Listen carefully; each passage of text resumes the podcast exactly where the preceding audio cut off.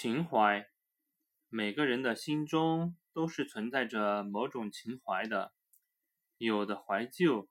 有的向往小资，有的喜欢高大上。有些人不但有情怀，而且敢于追求，即使梦想遥不可及，但在追寻梦想的路上，他们过得很充实，一直都有明确的目标，不会感觉空虚、寂寞、冷。但更多的人虽有情怀，可生活的现实却很残酷，逼得他们只能把自己的梦想埋藏在心灵的深处。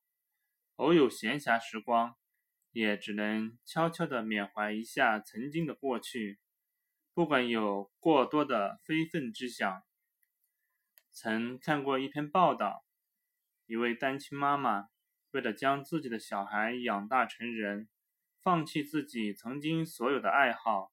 画画、唱片、咖啡等等，不是不喜欢呢，而是实在是没有精力去维护这些兴趣爱好。光是能让小孩健康快乐的成长，就已经让他心力交瘁了。还好，小孩比较争气，高中毕业后被保送到了国外的公立大学。可以拿全额奖学金，可以自己照顾好自己。这时，单亲妈妈的努力终于没有白费，小孩也从家中的角落找出了妈妈尘封已久的画笔、唱片和咖啡机等，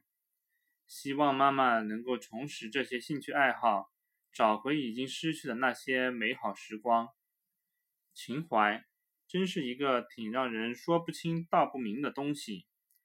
有人认为它是一种矫情，有人认为它是一种美好，